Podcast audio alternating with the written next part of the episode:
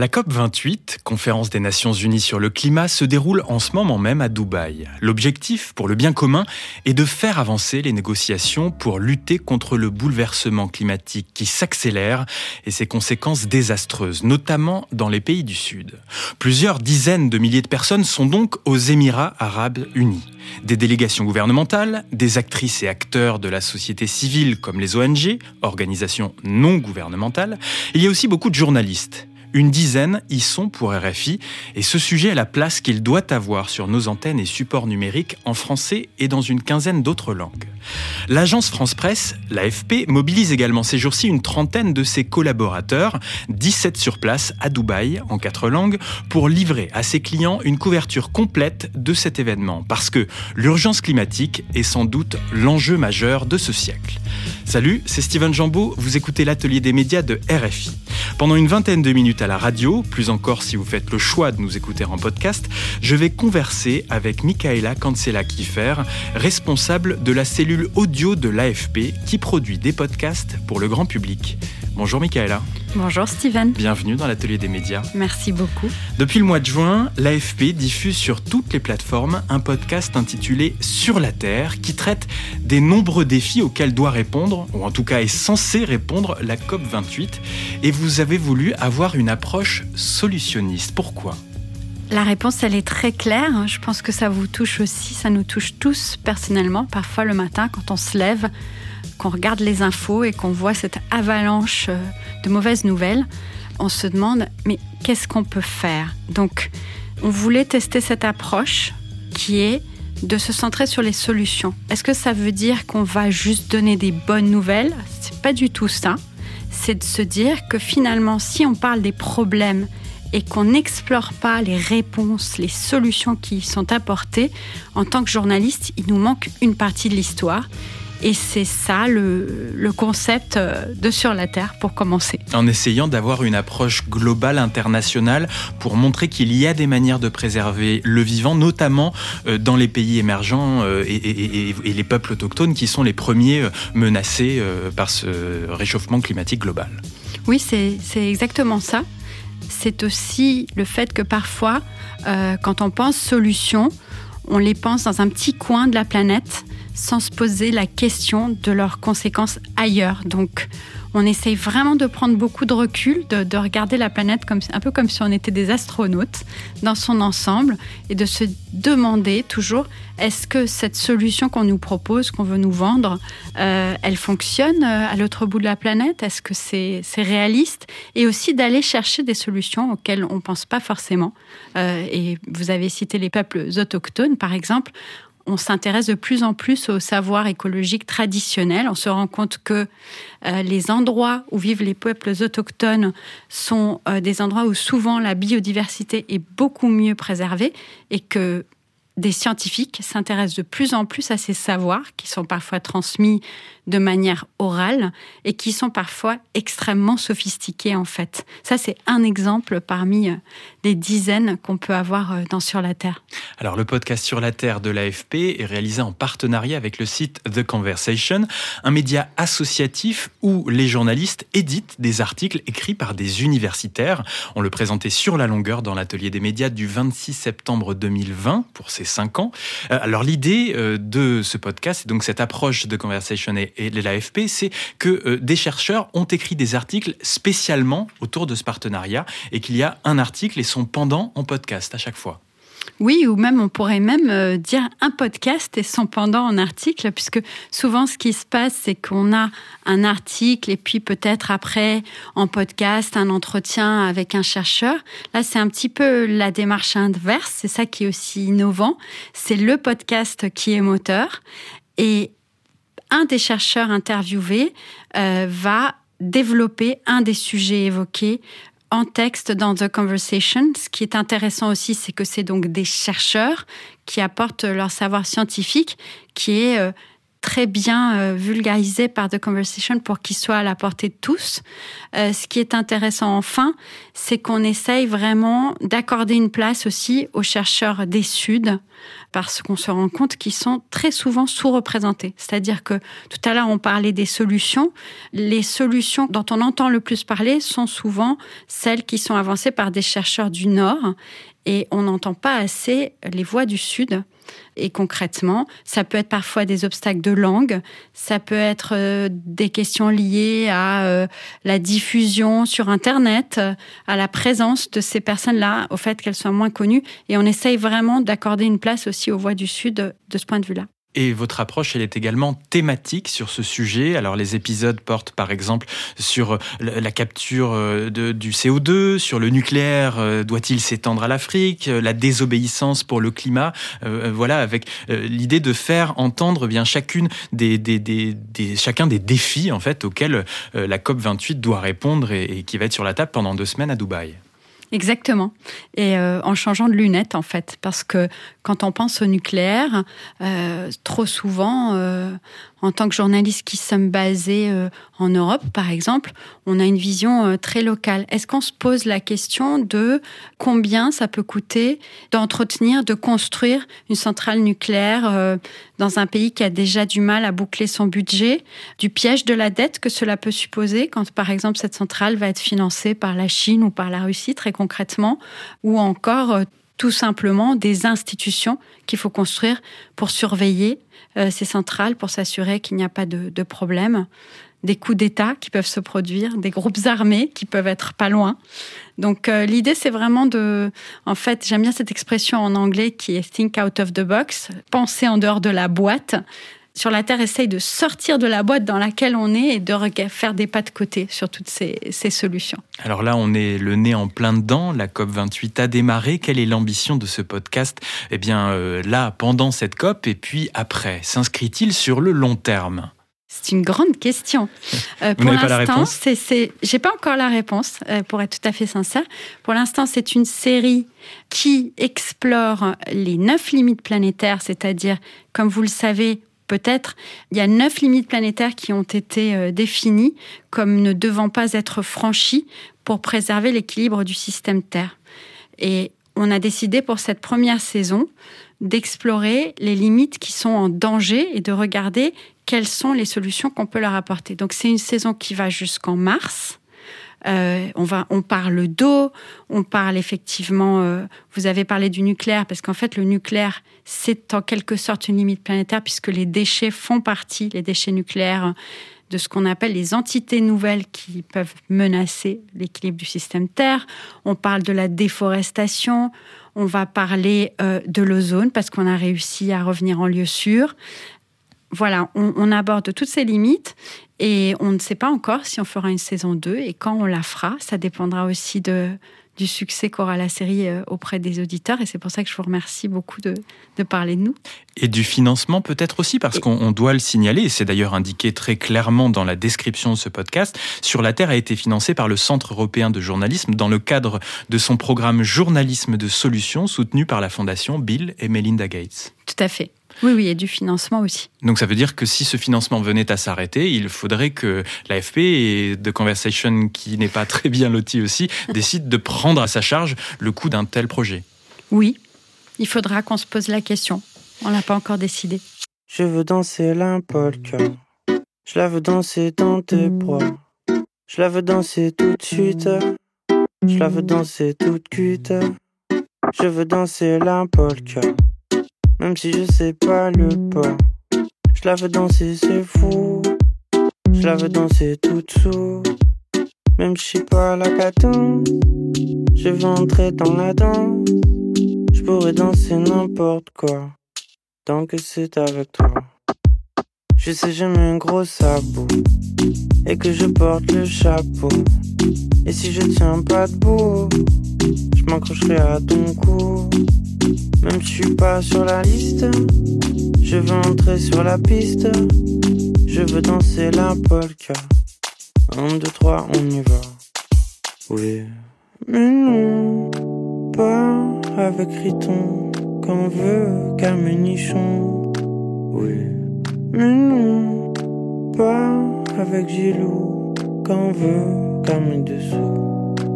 Je veux pas bailer la bombe, je veux danser la polka. C'est pourtant pas compliqué, tu pourrais bien me l'accorder. Je la veux danser, ta vue, je veux bouger mon cul. Je la veux danser toute nue, je la veux danser toute crue. Même si je suis pas Stéphanie, je veux entrer dans ta vie. Je veux danser la polka. Je vais pas te le dire 100 fois. I. On vient d'écouter Polka de Monsieur Giscard avec Mathieu Bogert. Dans l'atelier des médias, je reçois Michaela Cancela Kiefer, responsable des podcasts à l'AFP, l'agence France Presse. Michaela, l'AFP expérimente les podcasts depuis quelques années maintenant, euh, avec un coup d'accélérateur en 2020 au moment de la présidentielle américaine. 2020, c'était le podcast hebdomadaire de l'AFP sur le sujet, incarné depuis Washington par Antoine Boyer. Nous l'avions d'ailleurs reçu en novembre 2020 dans l'atelier des médias. Et en 2021, là, vous êtes passé encore à la vitesse supérieure en lançant un podcast quotidien intitulé Sur le fil, une référence au fil de dépêche de l'AFP. Ce podcast se poursuit euh, et, l'idée, eh bien, c'est de, faire entendre l'actualité du monde dans l'oreille des gens et dans l'oreille du grand public.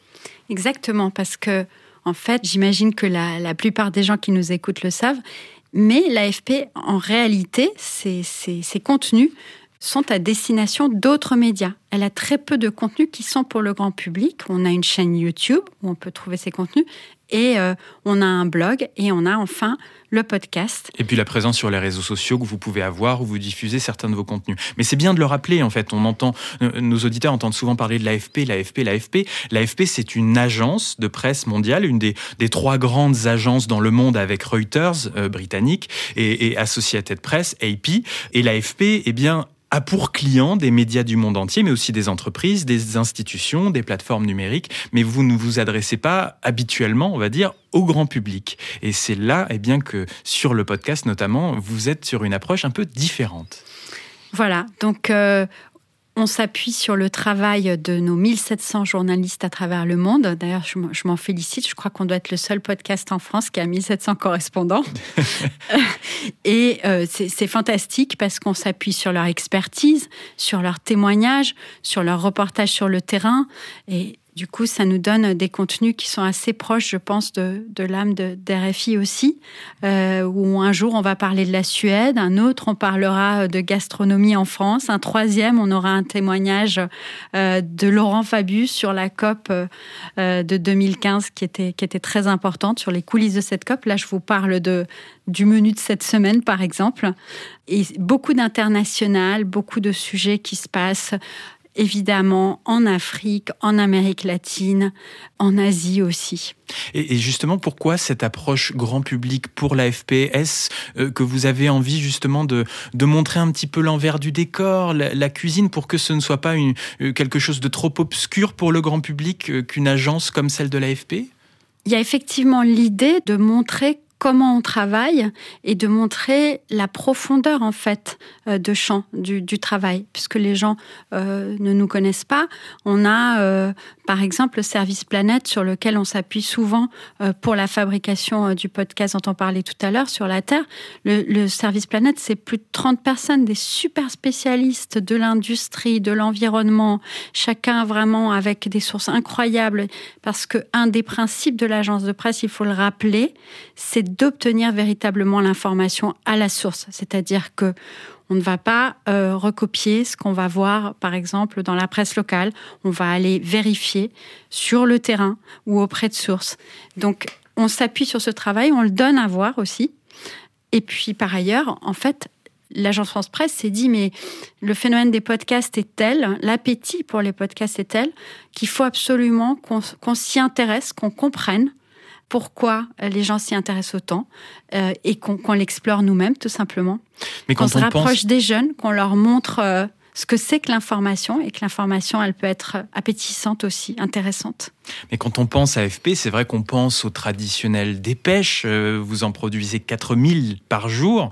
Aux photos, 3000 photos par jour. Aux, vidéos, 300 vidéos par jour. Aux, live, c'est-à-dire au flux vidéo en direct quand il se passe quelque chose quelque part dans le monde, eh bien, où vous avez une caméra ou plusieurs caméras qui vont euh, euh, eh bien, filmer l'événement en train de se passer et que des centaines de télévisions à travers le monde le reprennent en simultané. Mais on ne pense pas à l'audio, puisque vous ne créez pas à proprement parler, vous n'avez pas de journaliste audio à travers le monde. Donc ce sur quoi vous vous basez pour produire des podcasts pour l'AFP, c'est souvent de la matière qui est vidéo dont vous allez récupérer simplement l'audio. Je, je ne dis pas de bêtises.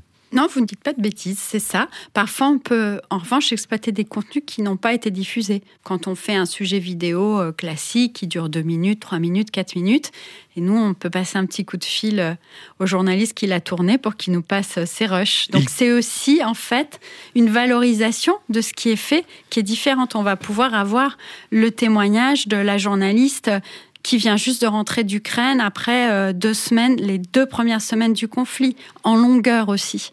Donc euh, oui, c'est une valorisation de, de la vidéo et d'autres choses. Alors les journalistes de l'AFP sont-ils d'accord pour collaborer avec les productions audio de l'AFP Parce que voilà, l'agencier euh, type de l'AFP, euh, souvent euh, eh bien travaillait un petit peu dans l'ombre. On ne connaissait pas son visage, ni même parfois son nom, simplement des initiales. Est-ce que c'est facile d'embarquer des journalistes de l'AFP pour collaborer avec vous et produire des podcasts? On les met à l'aise, c'est nos camarades. Donc déjà, ça facilite les choses, mais, mais c'est surtout que je pense qu'ils y prennent aussi beaucoup de plaisir parce que parfois ça leur permet de raconter des choses qu'ils n'ont pas eu le temps d'écrire euh, dans leur dépêche parce que tout simplement une dépêche euh, ça c'est quand même un format relativement réduit. Nos podcasts euh, ils font 7 8 minutes. En tout cas, les podcasts de Sur le fil, ce qui fait que ça leur donne parfois le temps de partager des connaissances qu'ils ont ou des témoignages qu'ils n'ont pas pu mettre dans leur dépêche. En général, ils sont très partants. Alors le podcast, ça peut être aussi une approche du temps long, une approche des séries documentaires. Euh, L'AFP podcast en produit en français et en anglais. On pourrait revenir notamment sur le poison de Poutine. Est-ce que vous pouvez nous en dire quelques mots? Alors c'est une série dont on est très fier, qui a été réalisée par euh, Sarah Lou Lepers. Jonathan Brown, Andrea Palaciano et Antoine Boyer. C'est important que je le dise. Pourquoi? Parce que cette équipe-là de quatre, on avait deux journalistes à Moscou, deux à Paris. Donc vous imaginez déjà un travail euh, à distance entre les quatre qui a très bien fonctionné. Et, et c'est vraiment un exemple de la richesse de ce qu'on peut avoir quand on a le réseau que, que l'AFPA, puisque Andrea et Jonathan, qui étaient à Moscou, ont pu aller sur le terrain. Ils avaient une connaissance, euh, évidemment, de la Russie euh, fantastique. Et tout ça, ça a donc donné une série qui est une série euh, sur Alexei Navalny. On a appelé Le poison de Poutine. C'était un jeu de mots, puisque Alexei Navalny a été lui-même victime d'une tentative d'empoisonnement. Et Alexei Navalny est le poison de Poutine. Et donc, c'est une série en cinq épisodes qui a été diffusée en octobre, quelques mois avant le déclenchement de la guerre en Ukraine. Et bah, ce qui nous a tous beaucoup marqué, c'est que nos interlocuteurs nous disaient Poutine va trop loin, il n'y a pas assez de freins, ça va finir par déraper. Et effectivement, bah, on a bien vu qu'il y a eu, euh, quelques mois après, euh, le début de, cette guerre en Ukraine. Et c'est aussi une série qu'on pourrait plus faire aujourd'hui, puisqu'elle raconte un peu la descente aux enfers de l'opposition en Russie. Et aujourd'hui, nos interlocuteurs, ils sont soit en prison, soit en exil pour la plupart. Vous nous le disiez un petit peu tout à l'heure, euh, Michaela Cancela Kiefer, euh, l'idée de pour l'AFP de faire du podcast, c'est aussi de toucher euh, eh un public plus large. Alors là, sur le fil, par exemple, vous revendiquez 300 000 écoutes par mois, également de toucher une audience plus jeune. Vous revendiquez 60% de moins de 35 ans, une audience qui d'ailleurs est plutôt française. Comment l'analysez-vous? Ah oui, c'est très. Il y a des explications qui sont très claires. Hein. Quand on a lancé sur le fil et encore aujourd'hui, on a bénéficié d'une mise en avant par Spotify. Alors, on n'est pas un podcast euh, produit par Spotify, mais c'est vrai qu'on a cette mise en avant. Et cette mise en avant, elle est principalement en France. Donc, ça explique pourquoi notre audience est très française. Mais notre ambition, c'est effectivement d'aller beaucoup plus loin. Et quand on raconte nos histoires, on essaye là encore de les raconter euh, pour un public plus vaste. Donc on aimerait bien être écouté davantage, notamment en Afrique, ça nous ferait très plaisir. Alors sur le fil ou sur la terre euh, sont des podcasts disponibles sur toutes les plateformes de podcast. Merci beaucoup Michaela Cancel-Kiefer. Merci beaucoup Steven Jambeau. Je rappelle que vous êtes responsable des podcasts à l'AFP. L'entretien que nous venons d'avoir est disponible en version longue sur le podcast de l'Atelier des médias. Je vous dis à bientôt. À bientôt. L'Atelier des médias. On va terminer comme chaque semaine cette émission avec Mondoblog Audio. Les fêtes de fin d'année constituent pour certains d'entre nous un prétexte pour nous recentrer sur nous-mêmes, renouer avec nos racines familiales, culturelles. C'est un peu cela qui a motivé Edmond Nanoukon, mondoblogueur béninois, à se plonger dans l'histoire d'une divination bien connue dans le golfe du Bénin, les légendes du Fa. Salut, salut, moi c'est Edmond Nanoukon. Je suis mondoblogueur béninois et mon blog c'est bolder.mondoblog.org. Béninois expatrié aux États-Unis, c'est ici dans mon pays, au Bénin, que je trouve un équilibre fascinant entre la science, la logique, le réel et le surnaturel, le divin. Cette dualité a toujours suscité mon intérêt et a façonné ma curiosité envers les mystères de la vie et de l'univers. En grandissant dans plusieurs villes du Bénin telles que Cotonou, Porto-Novo, Parakou et autres, et quelques séjours au village, j'ai eu le privilège de côtoyer la puissance des religions ancestrales, en particulier celle du Fa, toujours très présente dans le golfe du Bénin, y compris dans l'orientation de nos vies quotidiennes.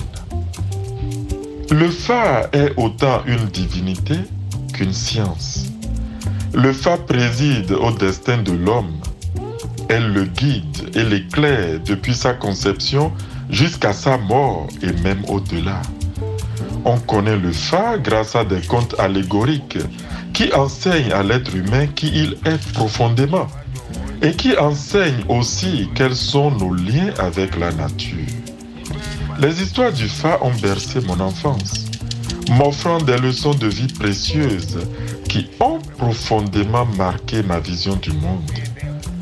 Bien que je ne sois pas initié au Fa, ce qui m'attire véritablement, c'est l'incroyable richesse culturelle, littéraire et poétique que ces récits renferment.